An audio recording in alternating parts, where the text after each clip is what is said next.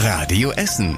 Der Tag in fünf Minuten. Am 4. Oktober mit Stefan Weisemann. Guten Abend. Schön, dass ihr zuhört. Lidl lohnt sich. Nicht. Zumindest nicht in den nächsten sechs Wochen, wenn ihr zum Lidl am Hauptbahnhof wollt.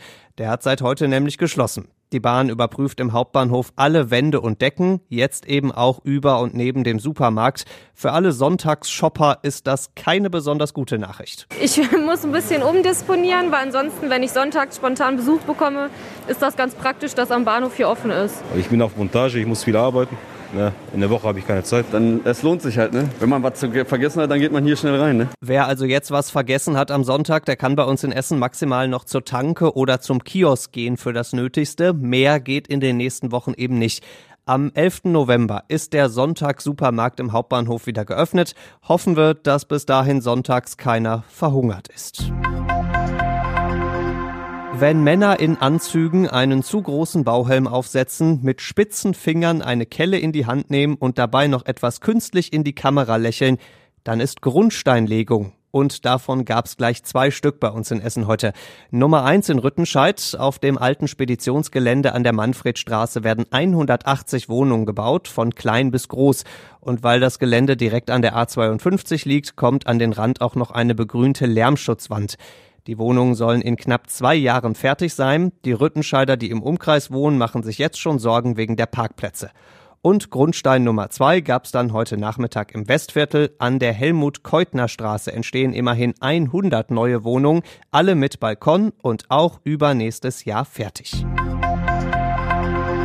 Wenn aus dem Kaufhof der Königshof wird, dann gibt es viel zu tun.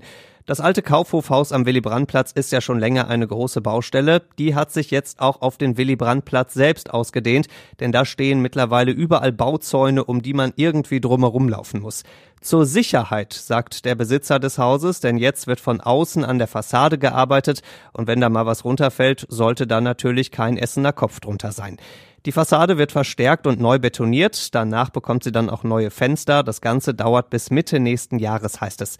Parallel wird natürlich auch hinter der Fassade weitergearbeitet. Da wird oben Platz für Büros geschaffen. Außerdem gibt's ein riesiges neues Glasdach. Unten drunter entstehen ein Supermarkt, eine Drogerie und mehrere Restaurants. Wenn das so weitergeht wie bisher mit den Bauarbeiten, dann soll alles in zwei Jahren fertig sein. Ampel rot, stehen bleiben, Ampel grün, los, nein, auch stehen bleiben. Zumindest wenn man sturzbesoffen im Auto eingeschlafen ist. So passiert am Viehhofer Platz in der Innenstadt gestern Morgen. Da stand ein Auto an der Ampel und ist einfach nicht losgefahren. Egal ob rot oder grün, es ist stehen geblieben. Polizisten sind zufällig vorbeigekommen und haben im Auto erstmal einen leblosen Mann gesehen. Sie haben dann an die Seitenscheibe geklopft und da ist dann doch sehr schnell Leben in diesen Mann gekommen. Der hat vor Schreck nämlich den Fuß von der Bremse genommen und sein Auto ist in das Polizeiauto reingefahren. Als der Mann dann ausgestiegen ist, ist den Polizisten aufgefallen, dass er ganz schön schwankt und die Alkoholfahne war wohl auch nicht zu überriechen. Das dürfte dann erklären, warum er einfach so im Auto an der Ampel eingeschlafen ist. Beim nächsten Mal schläft er übrigens maximal vor einer Fußgängerampel ein, denn Führerschein und Auto hat die Polizei erstmal einkassiert. Kraftstoffkrise in Großbritannien. Seit Tagen gibt es da lange Schlangen vor den Tankstellen, also zumindest vor den Tankstellen, die noch Benzin verkaufen können, denn viele haben zuletzt kaum noch Lieferungen bekommen. Der Grund, in Großbritannien fehlen Fahrer für die Tanklaster. Viele ausländische Fahrer mussten das Land nach dem Brexit verlassen. Nachwuchs ist nicht in Sicht.